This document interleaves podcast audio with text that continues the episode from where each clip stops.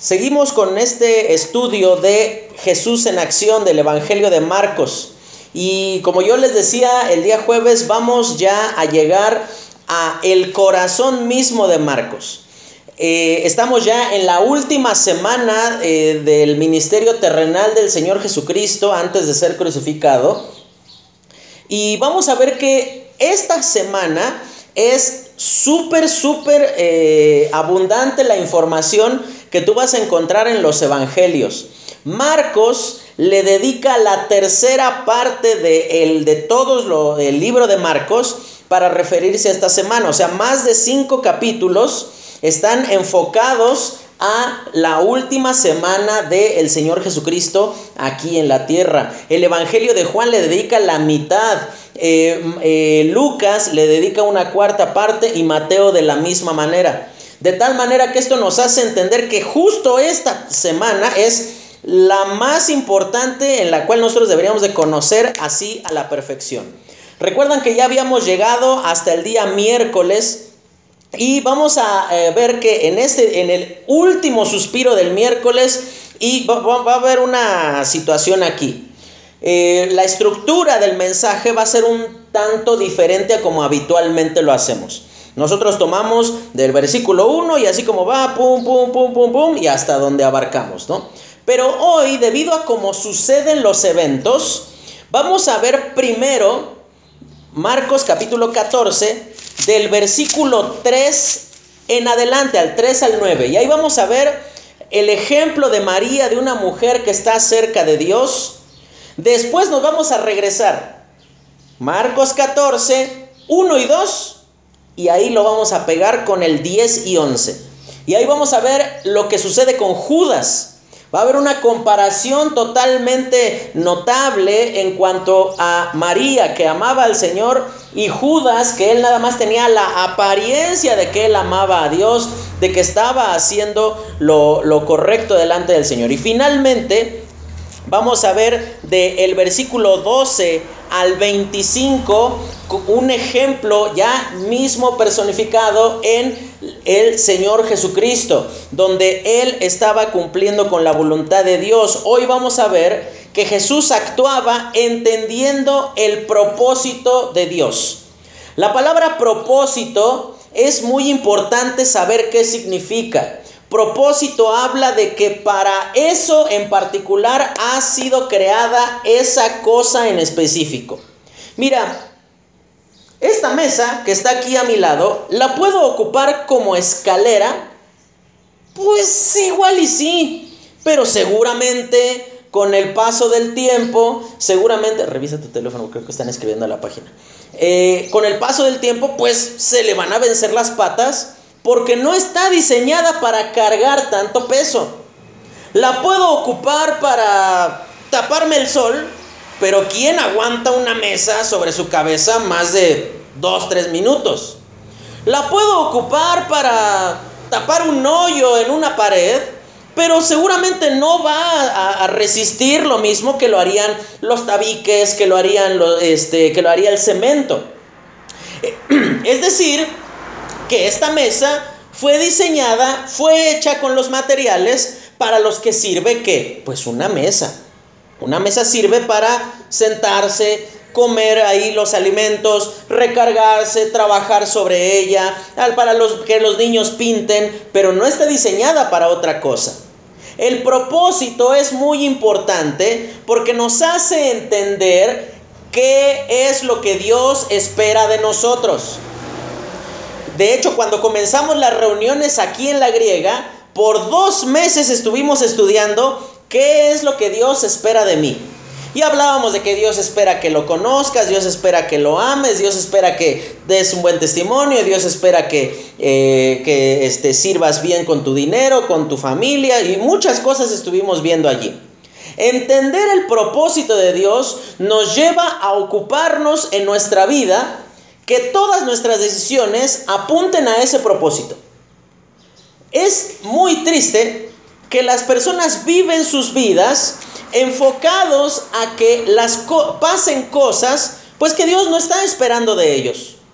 Muchos quieren ser, no sé, eh, personas exitosas en los negocios, o, quieren ser misioneros, o quieren este, formar una familia, o, o quieren pasar muchas cosas, pero en realidad aquí el punto importante es entender si Dios es el que está esperando eso de ti. Y justamente vamos a ver que tanto María como el Señor Jesucristo cumplieron con lo que Jesús esperaba de ellos. No así Judas que él tenía todas las cosas a su favor, tenía toda la apariencia, pero no vivía de acuerdo a ese propósito de Dios. Vamos a ver aquí una radiografía, una operación a corazón abierto de tres personas. La primera va a ser María, que nos va a mostrar cómo un corazón que ama al Señor está dispuesto a hacer lo que sea necesario para demostrar ese amor al Señor. Después vamos a ver el corazón de Judas, y va a salir toda la pudrición y toda la mugre que puede haber en el corazón de alguien que no ama a Dios, que busca solamente agradarse a sí mismo. Y finalmente vamos a ver cómo el corazón del Señor Jesucristo, Él está dispuesto a cumplir lo único para lo cual su Padre lo mandó a este mundo. No lo mandó primordialmente a hacer milagros, no lo mandó a calmar tempestades, a darle de comer a la gente, a enseñar cosas muy padres. El propósito para el cual Jesucristo vino a este mundo fue para morir en una cruz. Y eso no lo podemos evitar, no podemos negarlo. Suena romántico, suena heroico. Frases que escuchamos hoy día en canciones como, a la cruz podías renunciar ignorando tu llamado. No, no podía, eso no podía pasar. Es blasfemo decir que Cristo podía evitar la cruz. Es eh, eh, un error doctrinal, pero rotundo, absoluto, decir que la cruz es algo, es como, como una palomita, una estrellita en la frente de Jesús, cuando en realidad era el propósito de Dios.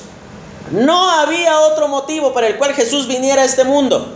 Y vamos a entender que vivir de acuerdo al propósito que Dios tiene para nuestras vidas es la mejor cosa que puede pasar con nosotros.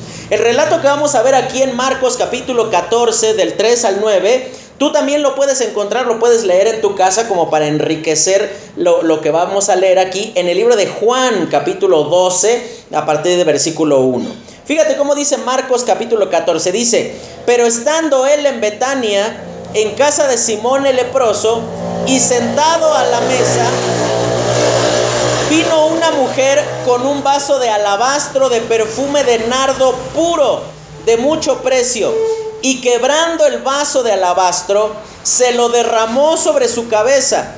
Y hubo algunos que se enojaron dentro de sí y dijeron, ¿Para qué se ha hecho este desperdicio de perfume? Porque podía haberse vendido por más de 300 denarios y haberse dado a los pobres. Y murmuraban contra ella. Y vamos a ver que en primer lugar Jesús entendía que debía estar preparado para la muerte. Estar preparado para ese momento nos lleva a entender que no podemos guardar nada de nuestra vida para un momento mejor. Te cuento que en casa de mi mamá, ella tiene una vitrina ahí donde pone este una vajilla y cositas ahí, trastes muy bonitos. ¿Sabes cuántas veces en mi vida yo recuerdo haber comido en esa vajilla? Una. Y viví 18 años en esa casa. Y siempre era como que, bueno, va a haber una ocasión mejor para, eh, para, esos platos. Va a haber una ocasión especial. Y siempre pensábamos que la ocasión no era tan especial como para sacar esa vajilla y utilizarla. Pero en realidad nuestra vida, mirándonos a nosotros mismos, pensamos que hay un mejor momento por venir y entonces en ese momento estará, será bueno, será prudente, será correcto, eh, pues entregarnos al Señor, servirle de mejor manera, hacer todo lo que esté a nuestra mano para hacerle, pero hoy no. Porque hoy no es el momento, hoy no es el tiempo, hoy no es la oportunidad, o porque sencillamente decimos, no, yo, no, no quiero, no, yo quiero darme gusto a mí, y después le tocará su turno al Señor. María nos demuestra que el momento de mostrar el amor a Dios es ahora. Porque el único tiempo del que realmente tenemos control es ahora. Mira, tú a lo mejor puedes estar pensando, no hombre, cuando pase tal cosa, no hombre, pero no me van a ver, pero ni el polvo. Voy a andar pero predicando e invitando gente a la iglesia y voy a hacer esto y vas a ver que eh, espérate que nada más me vaya un poquito mejor en, mi trabajo y voy a comprar todo este terreno de ahí enfrente y vamos a hacer canchas y un auditorio y un salón de reuniones y la casa para el pastor y vamos a tener siete camiones para traer gente a la iglesia y... Y yo te pregunto, ¿y por qué no empiezas invitando a la persona de la puerta de al lado de tu casa para que venga a la iglesia?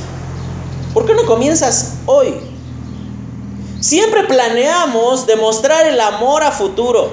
De, decir, bueno, ya nada más que, me, que, pase cierta cosa, ya, ya en un ratito vas a ver, Señor, que, híjole, pero dame chance y vas a ver cómo, cómo va a ser de bendición mi vida. Aquí vamos a ver, fíjate cómo dice en el versículo, eh, capítulo, en el versículo 3, dice que estaban en la casa de Simón el leproso y vino una mujer con un vaso de alabastro. Aquí eh, algo que tenemos que entender, el tipo de, de envase que tenía este perfume no es como comúnmente tú y yo los conocemos hoy, que tienen un atomizador o que tienen una rosca a la tapa y que tú sencillamente te, pones un poco, se me está durmiendo Jesús, acomódese bien. Eh, te, te, pones un poco ahí este, para pues sencillamente decir, ah, bueno, ya me puse lo suficiente y yo no. El perfume venía en un tipo de ampolleta, ¿tú has visto las inyecciones? Que viene completamente cerrado. ¿Y cuál es la única forma de sacar el contenido de la ampolletita de líquido ese? Pues es quebrando el cuello de, la ampolletita. Así era el, envase del que está hablando aquí el eh, eh, Marcos, que, que tenía esta mujer. Ahora, este perfume, una vez que se abría, Tú tenías que estar preparado porque tú no podías abrir la botella de perfume sin tener ya el tapón listo y preparado para, eh, bueno, poder evitar que el, el, perfume se evaporara. Fíjate lo que esta mujer hizo. Ella no sencillamente dijo, bueno, voy a abrir el perfume y ah, uno, dos, tres rociaditas a Jesús y listo. En el libro de Juan capítulo 12 nos dice el tamaño o, el peso, mejor dicho, del el perfume. Dice que era una libra, una libra de perfume. O sea, no era una botellita así chiquitita, no era una muestra médica la que llevaba María, sino que era una botella bastante importante. Ahora, este perfume de nardo era algo súper, súper especial. El hecho de que no hubiera sido abierto nunca nos habla de que probablemente este perfume había sido una herencia familiar por el precio que tenía. A lo mejor los padres de, de Marta, de María y de Lázaro habían muerto y habían dicho, bueno Lázaro, a ti te queda la casa, Marta, a ti te quedan el campo con sus animales y a ti, eh, María, el perfume que viene de quién sabe cuántas generaciones atrás, ¿no? Es decir, que esta era, era como un, un seguro que Marta, María perdón, tenía en caso de que se presentara alguna emergencia. En caso de que ella tuviera un gasto imprevisto, ella podía echar mano de esto y no era cualquier dinero el que te iban a dar. Si pusiste atención en cuánto decían que se podía vender, dice hasta 300 denarios. 300 denarios era el salario de un trabajador de todo un año. Eso quiere decir que, bueno, María, si un día te enfermas y no puedes trabajar o, nunca te casaste y nadie te, te mantuvo, bueno, vende el perfume y por lo menos tienes asegurado un año de comida. Y más, porque piensa en esto. Cuando recuerda, recuerda el milagro del Señor Jesucristo cuando alimenta a la multitud a los cinco mil. Recuerdas en el libro de Mateo y Lucas dice que eh, hubo un grupo de personas que comenzaron a hacer un cálculo de los discípulos de cuánto dinero se necesitaba para darle de comer a toda la multitud que había allí. Uno de ellos le dice, que vayamos y compremos pan por 200 denarios y le demos de comer a toda esta multitud. ¿Sabes lo que te alcanzaban 200 denarios en comida? Era para darle de comer aproximadamente a 15 mil personas. O sea que María podía vendiendo ese perfume tener asegurado pues unos buenos panes y unas conchas ahí, ¿no? Ella podía tener por lo menos asegurado unos buenos años de comida para sí misma.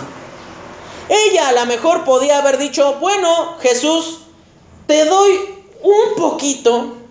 O hago como la otra mujer que hizo lo mismo con Jesús, porque en el libro de Lucas capítulo 8 cuenta que eh, otro Simón, pero este era un fariseo, no es Simón el leproso, era otro fariseo, se presenta y llega una mujer y llora en los pies de Jesús, dice que con su cabello comienza a enjugar los pies de Jesús.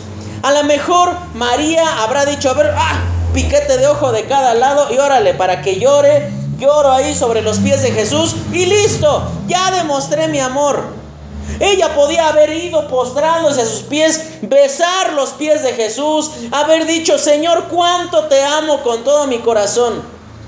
Pero ella estuvo dispuesta a dar todo, todo, absolutamente todo lo que ella tenía a su alcance. Mira, esa práctica de ungir a los muertos, aquí el Señor Jesucristo, fíjate lo que Él le va a decir. Si esperamos que otros aprueben nuestros pasos, nunca honraremos al Señor. Si tú estás esperando para ser fiel en tu asistencia a la iglesia, que toda tu familia esté de acuerdo con lo que tú, con lo que tú haces, de una vez me despido de ti, porque jamás va a pasar. Siempre habrá una tía, un primo, un abuelito, un hermano, un esposo, un hijo, eh, alguien que no aprueba lo que haces. ¿Qué te, te, dirá? Tú traicionaste a la Santa Madre Iglesia, tú traicionaste la tradición que tus papás te inculcaron, ellos te dejaron católico y cómo ahora vas a ser cristiano, ellos hicieron esto y ahora tú estás siendo ingrato al hacer esto. Si tú esperas que otros aprueben tus pasos, jamás vas a cumplir el propósito de Dios para tu vida. Y aquí fíjate lo que sucede. Dice que hubo algunos que se enojaron, pero fíjate dónde. Dice, dentro de sí. no, tuvieron ni siquiera el valor de decir lo que estaban pensando. Ellos sencillamente dijeron, a esta vieja, ¿qué le pasa? ¿Cómo se le ocurre hacer esto? Pero sabes una cosa, dice el libro de Juan capítulo 12, en el versículo 6 dice que cuando María rompió la, eh, la botella de perfume, dice que la casa se llenó del olor del perfume. No hay manera de que cuando tú haces algo para servir a Dios, otras personas no sean bendecidas con eso. Y sí, María renunció a algo que legítimamente o, muy válidamente ella podía quedarse para sí. Ella podía haber dicho, esta es mi herencia, este es mi futuro. Pero en lugar de eso ella dijo, todo esto lo rindo ante el Señor porque lo vale. Todo esto lo pongo ante sus pies porque Él es digno de ser alabado. Ahora, algo que yo quiero que tú pienses, dice en el versículo 3, que María dice que lo derramó sobre su cabeza, pero también dice en el libro de Juan en el capítulo 12 que ella comenzó con su cabello a enjugar a Jesús. El cabello. Si hay algo amado por las mujeres, no son sus uñas. No, yo te lo firmo, que todas las mujeres estarían dispuestas a vivir con ojeras con tal de que tuvieran el cabello que siempre han querido tener. ¿Sí o no, señoras? Sí, claro. Tú quisieras tener el super cabellazo así, que, que, y, y está muy bien. No es malo que quieras tener un bonito cabello. Pero esta mujer estuvo dispuesta a renunciar a lo más valioso, no nada más lo material, sino lo personal. Ella dijo, no le hace. Esto va para Jesús.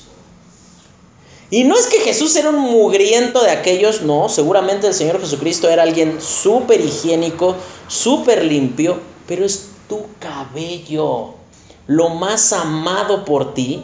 Y esta mujer dijo, igual lo entrego al Señor. A lo mejor tú no tienes un perfume que con eso podrías vivir quién sabe cuántos años. A lo mejor no tienes un super cabellazo así eh, como para hacer comerciales de shampoo. Pero a lo mejor tienes tu familia, tienes tus hijos, tienes un negocio, tienes eh, algún entretenimiento, alguna profesión, alguna habilidad, que la valoras tanto que la has guardado eternamente y para siempre para ti. Es como que tú dices, esto es mío, nadie me lo va a quitar, esto es para mí. No me pidas que entregue más al Señor porque ya le di mis domingos por la mañana. No me pidas que le entregue más a Dios porque ya le di bastante. Aquí no vemos a María tomando una actitud de decir, bueno, ya lo abrí, ya no lo voy a poder vender, pues por lo menos que huela bien, quién sabe cuánto tiempo, ¿no? No es que le echa un poquito allá a Jesús y se reserva algo para ella, lo rompe, no tenía el tapón ella, no tenía, eso se mandaba a hacer especialmente, porque era tan especial, tan único el, el, el envase, que no es que lo encontrabas ahí en una tienda, así que, ah, un tapón para un perfume de alabastro. Ah, sí, aquí tengo una caja de tapones. No, no lo había. Y algo que tú tienes que considerar es que nunca somos eh, eh, motivados a administrar lo que Dios nos ha dado. Eh, si, si tú estás pensando en que ya estás dando mucho, ya estás haciendo mucho, entonces en realidad lo que tú hiciste, lo que tú diste, no lo diste o no lo hiciste para el Señor. Y por esa razón, hoy para ti te resulta más cómodo estar, eh, por ejemplo, algunos, algunas personas están tan tranquilamente viendo el culto comiendo barbacoa, en lugar de estar aquí sentados porque entienden que Dios los llamó a estar aquí, no en tu casa. Y discúlpame que te incomode, que pise los callos en este momento, pero es la verdad.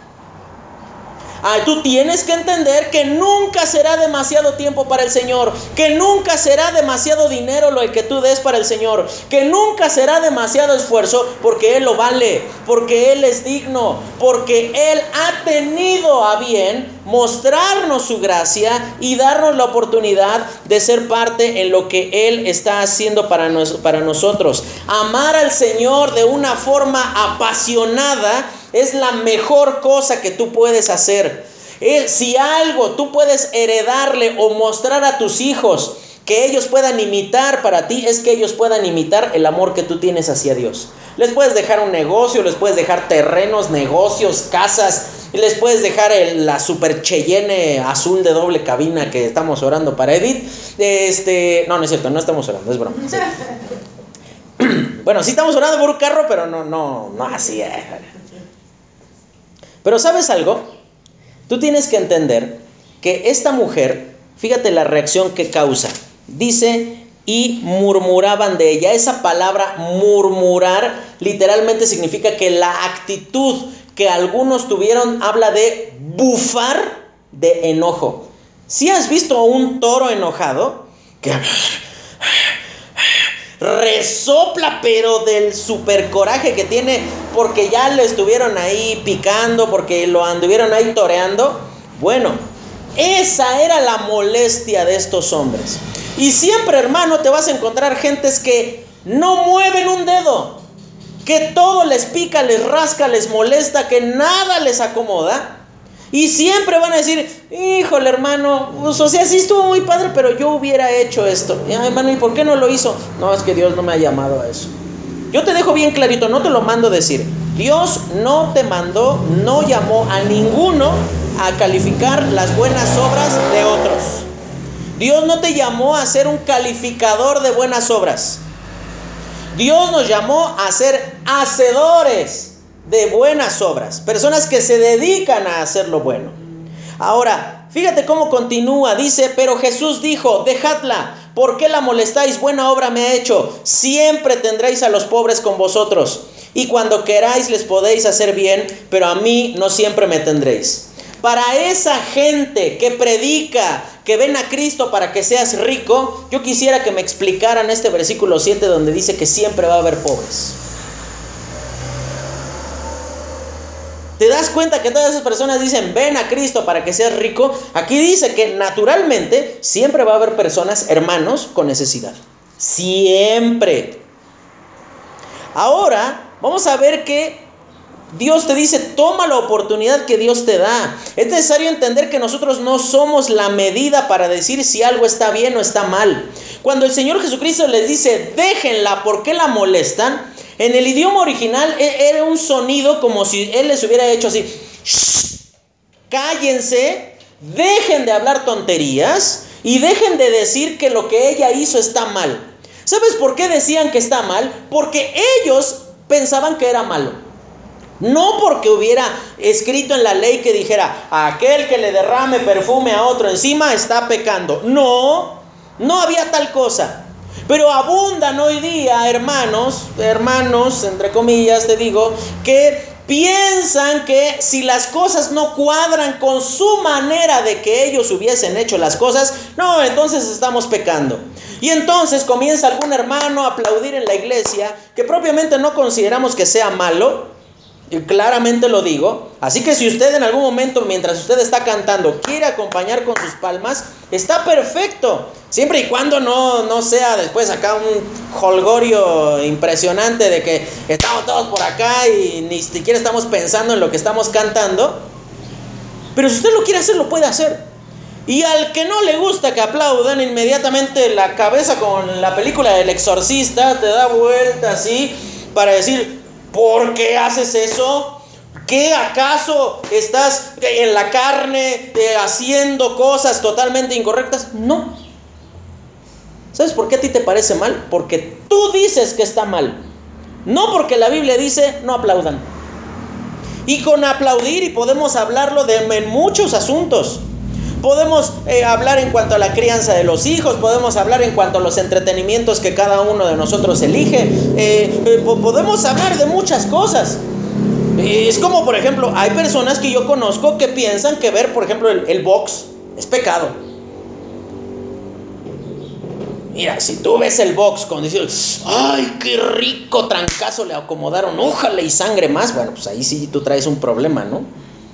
Pero si tú ves el deporte así se mismo como que vamos, también a ver quién gana. Y ya, pues hermano, no estás pecando. Hoy es el día de no mandar a decir las cosas, es el día de decirlas derecho. Perdonen. ¿Quién te hizo pensar que las cosas tienen que ser de acuerdo a lo que a ti te gusta? Han habido personas que se han acercado cuando digo, es que hermano, a mí no me gustó la alabanza. Y sabes la respuesta que han recibido de mi parte. Qué bueno hermano, porque no era para usted. No te estamos cantando a ti. Si no te gusta la alabanza, ¿sabes cuál debería ser el parámetro? Si estamos cantando algo que no dice la Biblia, si estamos alabándonos más a nosotros que al Dios de la Escritura, bueno, ahí sí entonces podrías pensar eso. Pero si estamos exaltando al Señor, estamos eh, externando un compromiso que hacemos con el Señor, nada malo estás haciendo. Cristo está primero en cualquier afecto que podamos tener. Si por hacer cosas buenas dejamos de adorarle, de nada sirvió lo que hemos hecho.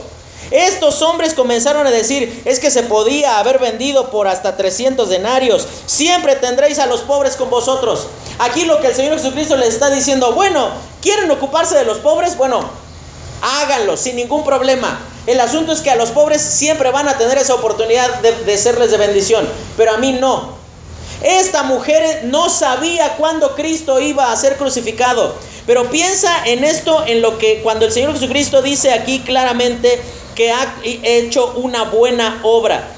Esta mujer está demostrando lo siguiente. Estaba demostrando al ungir a Jesucristo en ese preciso momento, ella había creído tres cosas. La primera, María había creído que Jesús era quien decía ser. Él era el Mesías. La segunda, María creía que Jesús tenía que morir por el pecado. Y por eso ella dice, como no sé ¿Cuándo va a pasar esto? Tengo que aprovechar mi oportunidad y mi oportunidad es ahora. Y la tercera y más importante, María había creído que Jesús se iba a levantar de los muertos. Y por esa razón ella entrega todo lo más valioso que tenía. Esto es un amor sin igual. Mira, si en tu lista de prioridades eh, dentro de tu corazón de a quién amas más está tu esposo, tus hijos y luego Dios, has fracasado. Y no con esto te estoy diciendo que vayas ahorita a tu casa, ¡pum! de una patada saques a tus hijos a la calle y digas, hagan ustedes como quieran, yo estoy nada más para amar a Dios. No. Pero sabes que tu amor a Dios, ¿en qué se ve manifestado? En que tratas bien a tus hijos.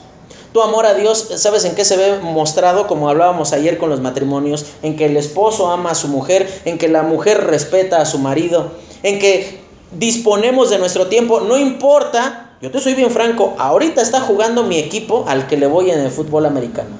Y no estoy sentado frente a una televisión disfrutando de algo que tengo el derecho de hacer. Estoy aquí con todos ustedes porque entiendo que es más importante, tiene más valor estar contigo que estar frente a una tele.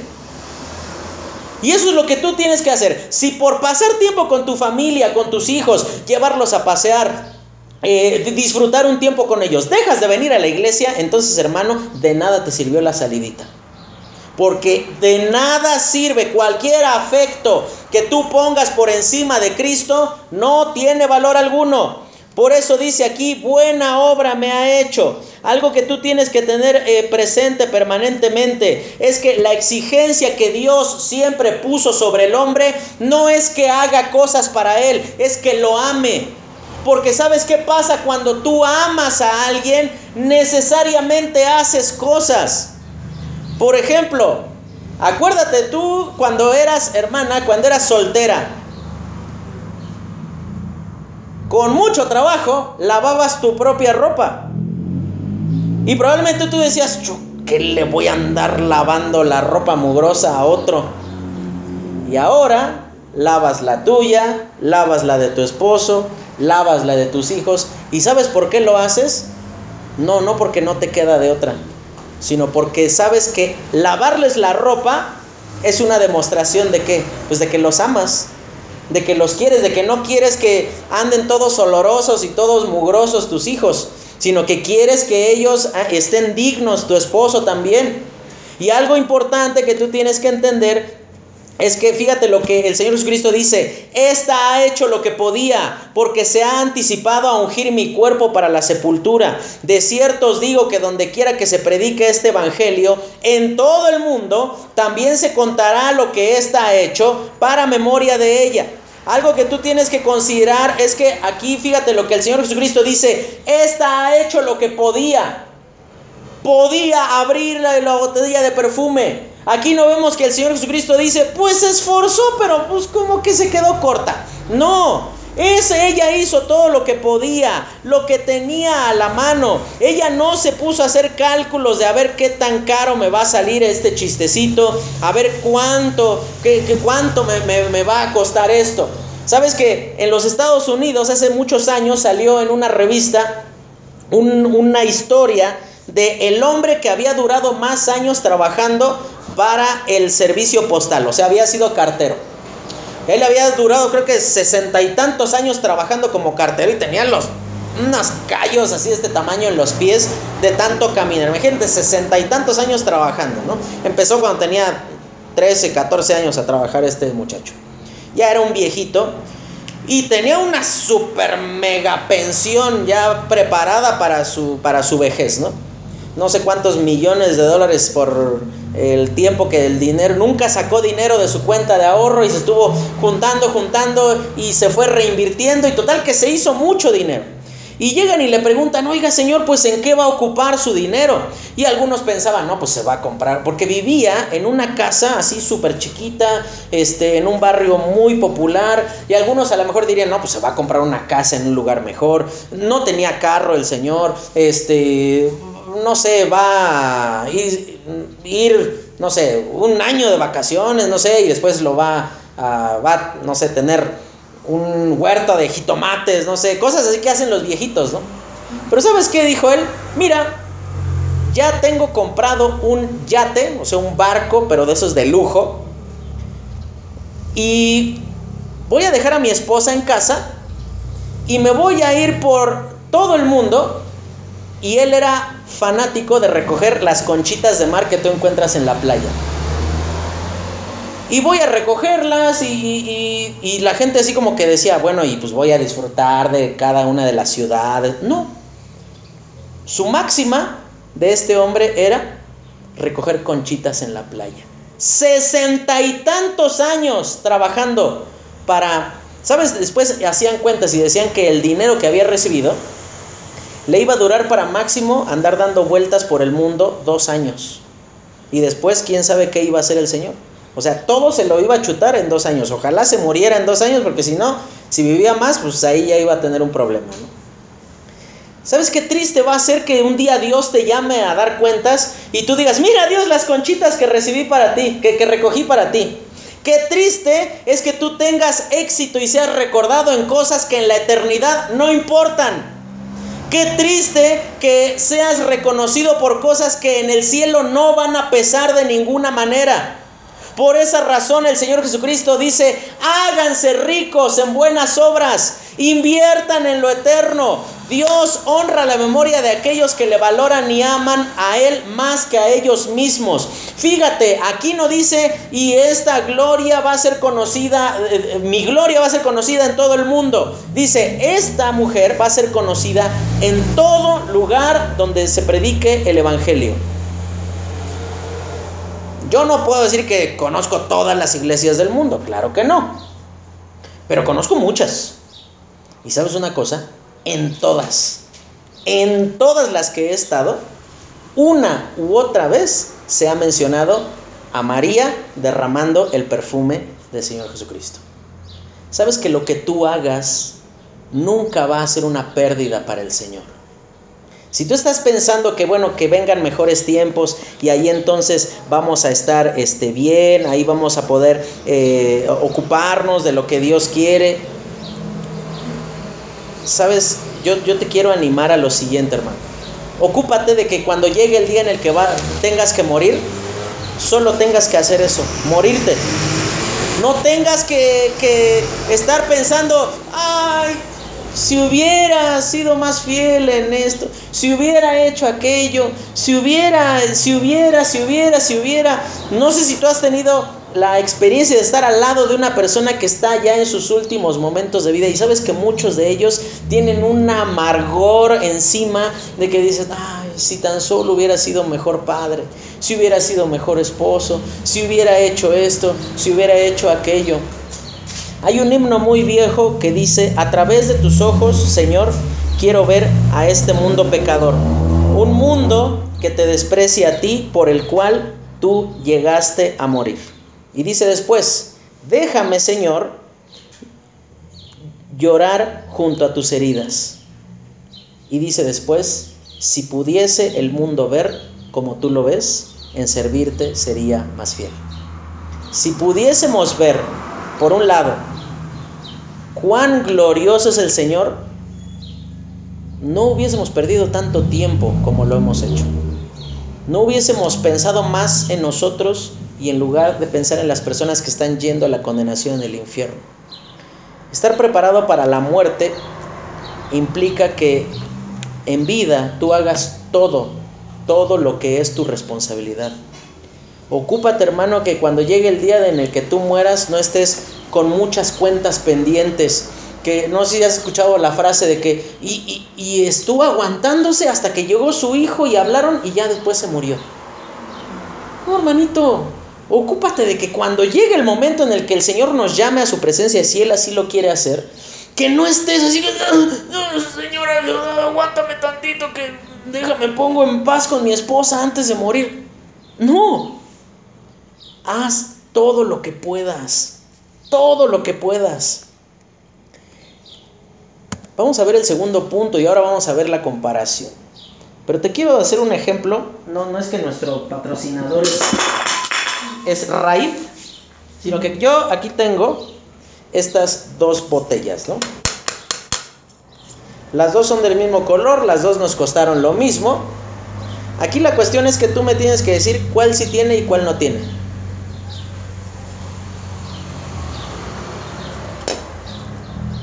¿Cuál? Ah, Edith dice que ninguna tiene. ¿Tú qué dices, Arely? ¿Cuál tiene? ¿Esta o esta? La de la derecha.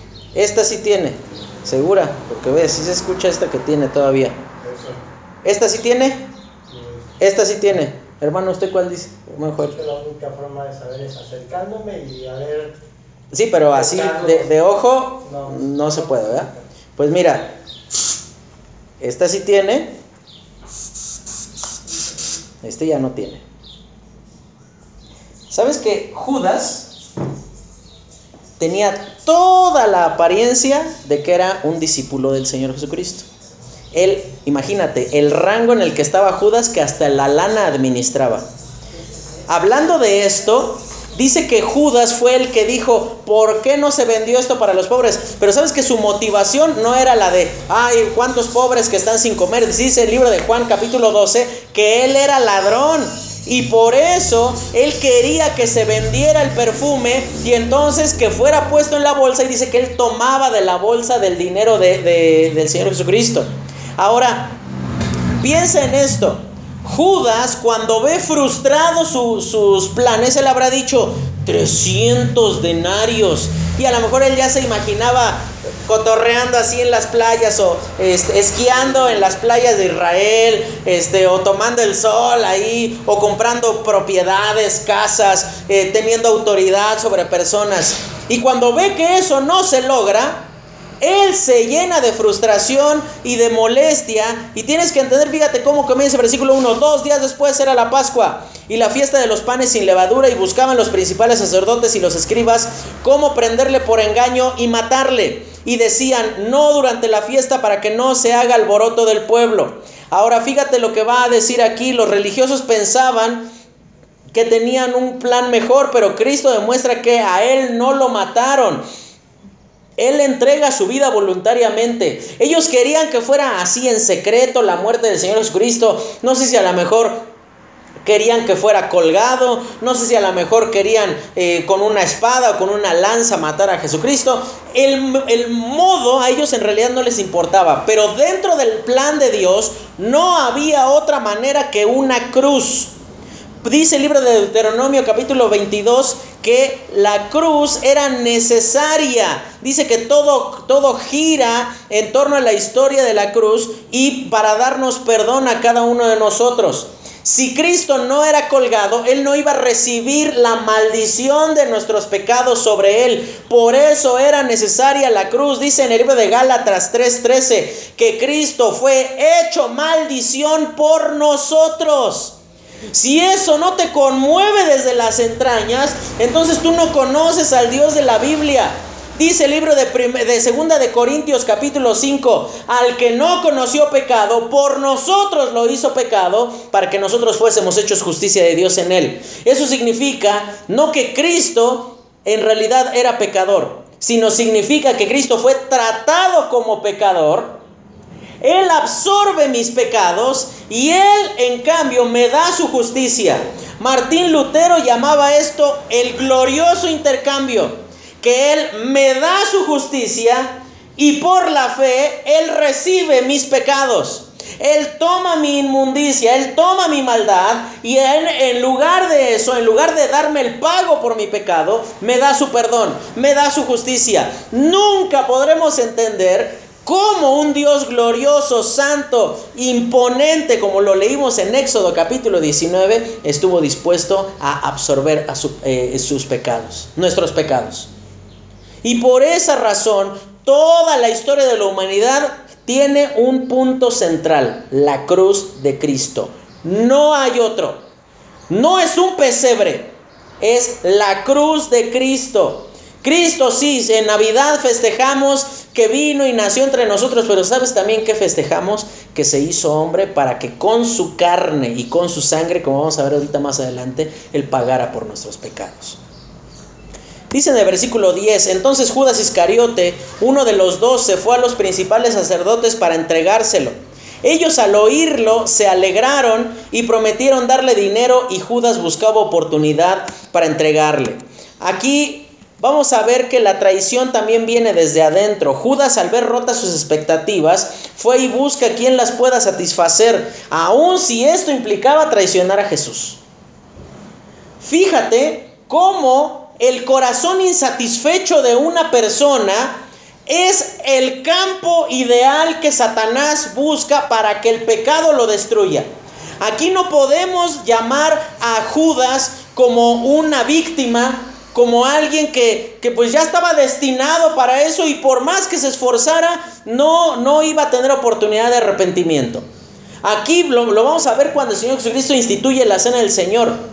Aquí tenemos que entender que en el libro de Mateo capítulo 26, versículo 15, dice que Judas es el que va con los principales sacerdotes y él les dice, ¿qué me van a dar ustedes si yo les entrego a Jesús? Y dice ahí que le asignaron 30 piezas de plata.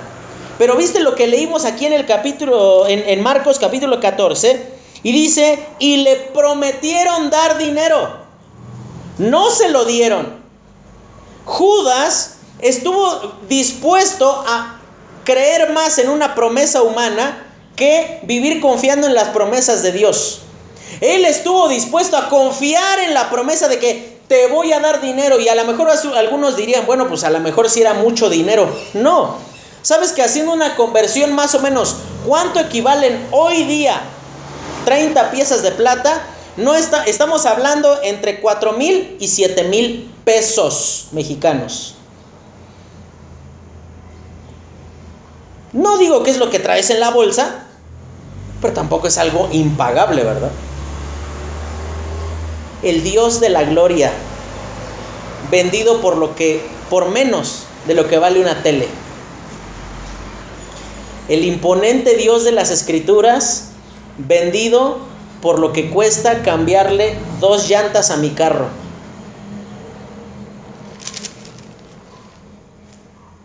¿Te das cuenta cómo el corazón insatisfecho de un hombre puede estar dispuesto a hacer lo impensable?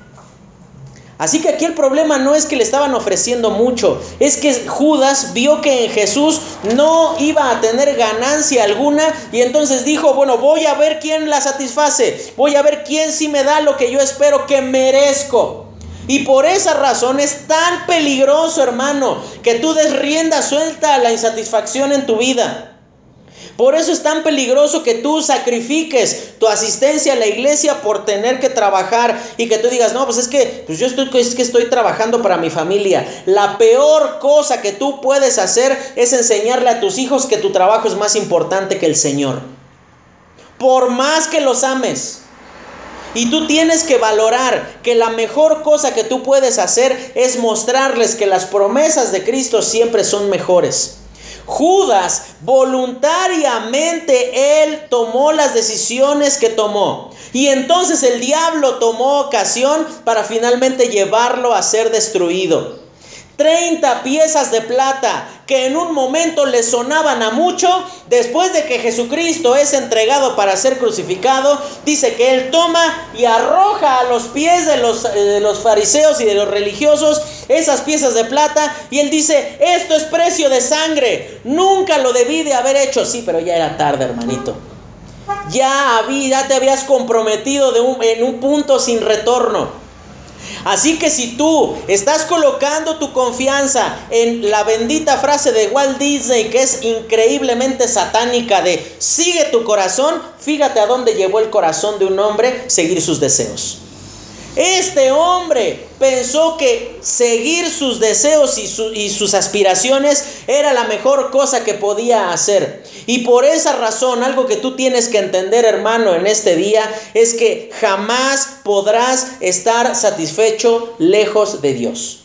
Jamás lo podrás hacer. No hay dinero que alcance, no hay familia que acomode, no hay oportunidades que agraden si tú estás viviendo lejos de Dios.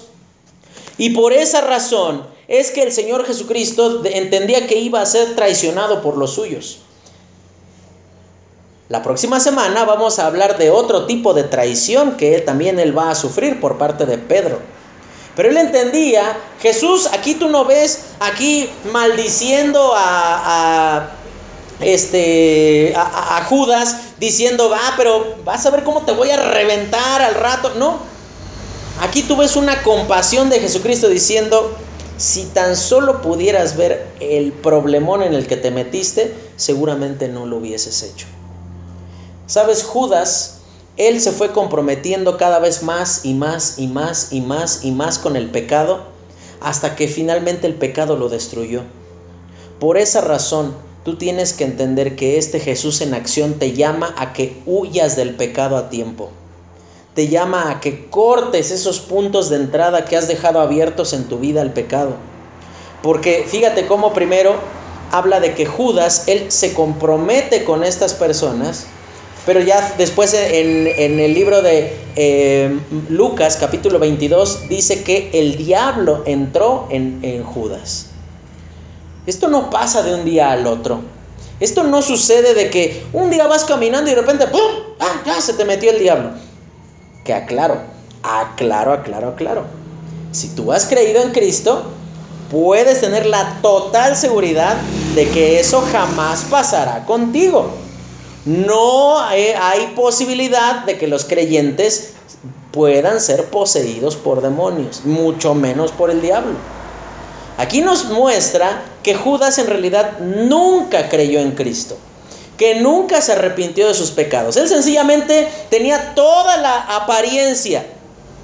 Tú veías a Pedro, a Juan, a Jacobo, a Andrés y a Judas y tú decías, pues hacen lo mismo, andan haciendo las mismas cosas, dicen las mismas cosas, entonces pues han de ser lo mismo. Hasta que finalmente fue demostrado que nunca fueron lo mismo. Así que tú puedes tener toda la apariencia de creyente, pero sabes que va a llegar un día, hermano, en el que se va a hacer evidente que tu fe nunca estuvo en Cristo. Así que tú deberías de examinar ante la convivencia que tú tienes con el pecado si estás o no estás en Cristo. El último punto, dice el primer día de la fiesta de los panes sin levadura, cuando sacrificaban el cordero para la Pascua, sus discípulos le dijeron, ¿dónde quieres que vayamos a preparar para que comas la Pascua? Y envió dos de sus discípulos y les dijo, id a la ciudad y os saldrá al encuentro un hombre que lleva un cántaro de agua, seguidle. Y donde entrare, decida al señor de la casa, el maestro dice, ¿dónde está el aposento donde he de comer la Pascua con mis discípulos? Y él os mostrará un gran aposento alto ya dispuesto, preparad para nosotros allí. Fueron sus discípulos y entraron en la ciudad y hallaron como les había dicho y prepararon la Pascua. Ahora, algo que tenemos que entender sobre la Pascua y esta fiesta de los panes sin levadura, la Pascua era un recordatorio de la liberación de la esclavitud en Egipto. El día que se comía la Pascua, ese era el primer día de siete que se tenían que comer panes sin levadura. ¿Tú sabes qué es la levadura? ¿Qué te estás comiendo en el pan? Pues en realidad son microbios que descomponen la masa y por eso se infla. ¿Por qué crees que un perro que lo atropellan por ahí queda días tirado en la calle dándole el sol? ¿Por qué se infla? Pues porque las bacterias, los microbios que, que comienzan a descomponer la carne es lo que producen. Bueno, lo mismo pasa con el pan. No te preocupes, el calorcito los mata, ¿no? No es que le vas a andar ahora buscando bichos allá dentro del pan, no. Pero sabes una cosa, esa fiesta de los panes sin levadura también enseñaba que debido a esa liberación del pecado, de la esclavitud del pecado, ahora Dios espera que nosotros vivamos alejados del pecado. Entonces, ese primer día sucedía lo siguiente. En la tarde del viernes se sacrificaba el cordero para la Pascua. Y en la noche de ese mismo día se comía los panes sin levadura junto con la Pascua, con, con, ese cordero que se cocinaba con hierbas amargas y que decía que tenían que comer apresuradamente porque era un símbolo de que tenían que salir rápido de Egipto. Ahora, Dios muestra claramente cuando algo es su voluntad. Te das, imagínate, ¿tú crees que era la única persona que iba a ir por agua ese día. Dice que iba a llevar un cántaro con agua. Seguramente no. Pero fíjate cómo el Señor Jesucristo, y es algo que tú puedes entender cuando quieres saber si algo es la voluntad de Dios o no. Dios les dice, Jesucristo les dice, van a encontrar un hombre, claramente dice que era un varón, no, no, no era cualquier persona, era un varón, llevando un cántaro con agua. Esa en realidad era labor de las mujeres, ir por el agua. Entonces cuando Jesucristo les dice, van a ver un hombre llevando el agua, ah, caray, esto está raro. No porque tuviera algo extraño o fuera una persona, no sé, que, desviada de alguna manera, no. Sino porque no sabemos por qué razón él terminó yendo por el agua. No sabemos si la esposa acababa de tener sus hijos y no podía andar ahí cargando el cántaro. No sabemos si eh, por algún otro motivo, pero el chiste es que mandaron a un hombre. Y quizás eso tú puedes esperar pidiéndole al Señor, bueno Señor, yo no, yo no alcanzo a tener la claridad suficiente de qué es lo que tú quieres que yo haga, decisiones que debo de tomar. Bueno, permíteme tener la claridad suficiente de ver algo especial que solo tú podrías hacer. Ahora piensa en esto. ¿Por qué era una labor de mujeres? ¿Te acuerdas de la mujer samaritana? ¿Dónde estaba? Al lado de un pozo. Y dice que fue a la hora de más calor. Y fue a esa hora porque seguramente no había tanta gente que estuviera ahí cuchicheando de ella, juzgándola por su forma de vida, ¿no? Este hombre va llevando el cántaro y esto es la tranquilidad que tú puedes tener que él nos da las indicaciones claras y precisas. Él no trata de retrasar su llegada a la cruz. Él no va y le dice a, sus discípulos, él le dice, pues vayan y fíjense, y alguien que vaya llevando agua. Y ellos, pues imagínate, un montón de gente llevando el agua y van a decir, pues ¿cuál de todos, no? Y ah, no, ni modo, muchachos, no lo encontraron, listo, muramos el otro año. Ni modo, no lo encontraron a tiempo, no vamos a poderlo hacer. No, Aquí claramente ves que Jesús, él no le huye al propósito de Dios. Él entiende que tenía que enfrentar la muerte y había que enfrentarla ya. No había, no había tiempo para postergarlo. Y dice después, y cuando llegó la noche vino él con los doce, y cuando se sentaron a la mesa mientras comían, dijo Jesús, de cierto os digo que uno de vosotros que come conmigo me va a entregar. Entonces ellos comenzaron a entristecerse y a decirle uno por uno, ¿seré yo? Y el otro, ¿seré yo? Él respondiendo les dijo, es uno de los doce, el que moja conmigo en el plato. A la verdad el Hijo del Hombre va, según está escrito de él. Mas hay de aquel hombre por quien el Hijo del Hombre es entregado. Bueno le fuera a ese hombre no haber nacido. Ahora, fíjate cuáles son las preguntas durante la cena. A punto de ser traicionado por Judas, Cristo le muestra su compasión. Era un llamado a la fe y al arrepentimiento. Ese acto de que dice, el que moja conmigo en el plato, te, digo cómo funcionaba. Había una preparación, eh, una pequeña vasija preparada con aceite y hierbas, que cuando tú cortabas el pan y lo remojabas, cuando tú se lo dabas en la boca al primero que lo hacías, era la persona de más honor entre los invitados. Entonces cuando Jesús llega, a lo mejor Pedro ya estaba diciendo, vean cómo, vean cómo me va a dar a mí. Y total los dejó a Pedro, a Juan, a Jacobo, a Andrés, que eran de los principales. Y va con el menos pensado, con Judas.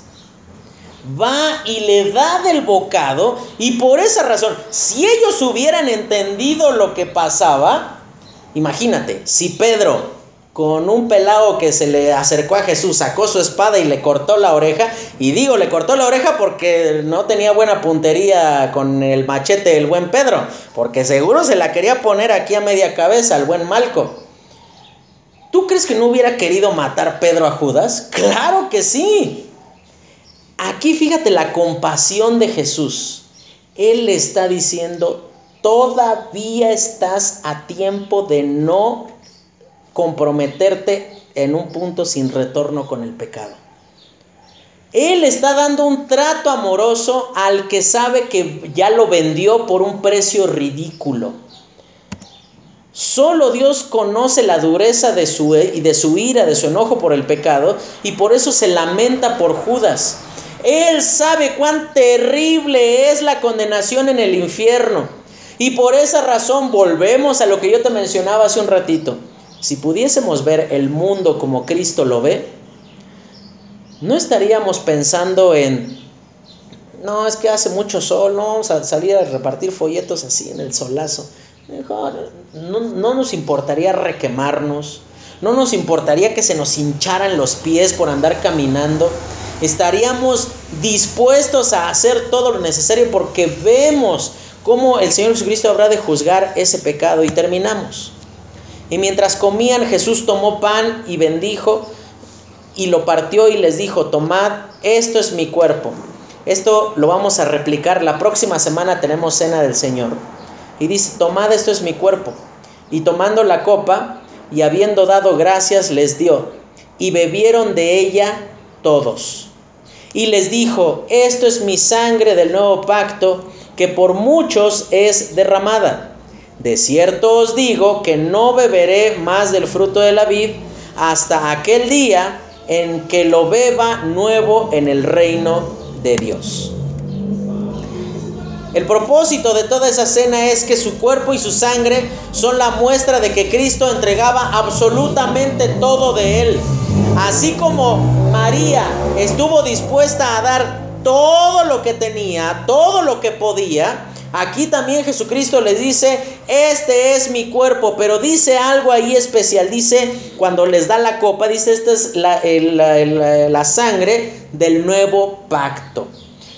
Hay dos menciones de este nuevo pacto en el Antiguo Testamento. La primera aparece en el libro de Jeremías capítulo 31, donde él les dice, y pondré mis leyes en su corazón para que me amen y para que me teman. Ese nuevo pacto significaba que por medio de la muerte de un inocente, iba a Dios a poner su voluntad en nuestro corazón y lográrselo y, y poder lograr lo que la ley no pudo lograr.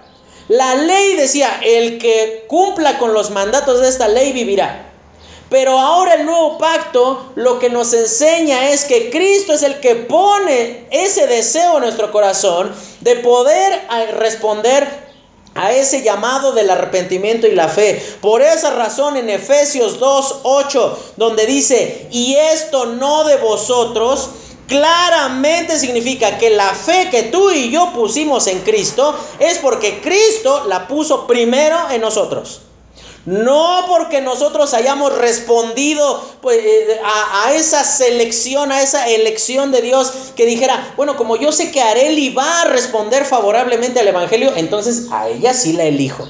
Entonces no tendría, no sería la salvación totalmente eh, algo que Dios hace, sino que Dios sería haciendo la mitad y Areli cumpliría con su otra parte. Cuando dice, pondré mi ley en su corazón y en sus pensamientos, habla de que Dios es el que nos capacita para poder responder efectivamente al Evangelio. La segunda mención es en el libro de Ezequiel capítulo 36 donde dice, los limpiaré con agua y dice, quitaré de ustedes ese corazón de piedra y voy a poner en su lugar un corazón de carne, pero dice algo mejor todavía y pondré mi espíritu dentro de ustedes para que me amen y para que me teman. Y dice después, y volverán a ser mi pueblo. Esto nos enseña que ese Dios que promete poner su espíritu es lo que nos garantiza que ahora ya somos de Él. Pero para que todo eso pasara, alguien tenía que morir.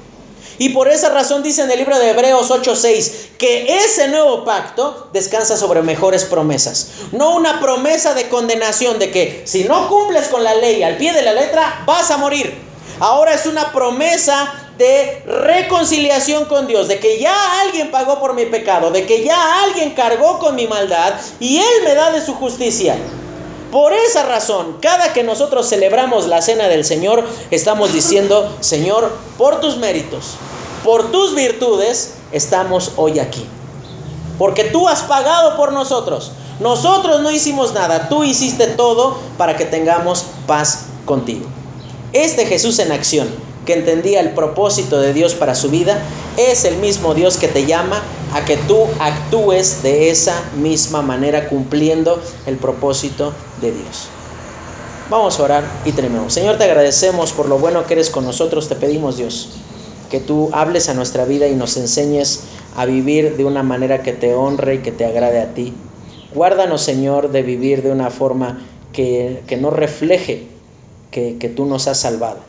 Te pedimos, Señor, que tú nos ayudes a poder vivir de una forma que demuestre que te tememos, que te amamos y que tú eres lo más importante para nosotros. Te lo pedimos en Cristo Jesús. Amén.